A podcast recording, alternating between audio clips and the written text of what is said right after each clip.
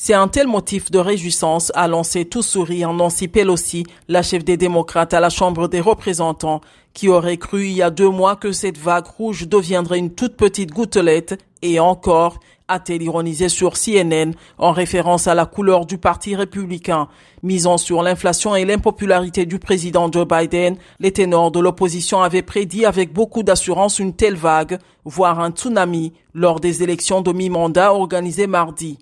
Dimanche, l'ancien président Donald Trump a imputé le mauvais résultat des républicains à Mitch McConnell, le chef du groupe républicain au Sénat. Il a fichu en l'air les élections et tout le monde le méprise, a écrit M. Trump sur son réseau Truth Social, reprochant Mitch McConnell de ne pas avoir investi suffisamment d'argent dans la campagne de Blake Masters, candidat qu'il soutenait dans l'Arizona. Le vieux parti est mort, il est temps de l'enterrer, a tweeté le sénateur Josh Harley, figure de l'aile droite du parti, en appelant à construire quelque chose de neuf. C'est la troisième élection de suite que Donald Trump nous fait perdre, a réagi le gouverneur du Maryland, Larry Hogan, présenté comme un rival possible de Donald Trump pour la présidentielle de 2024.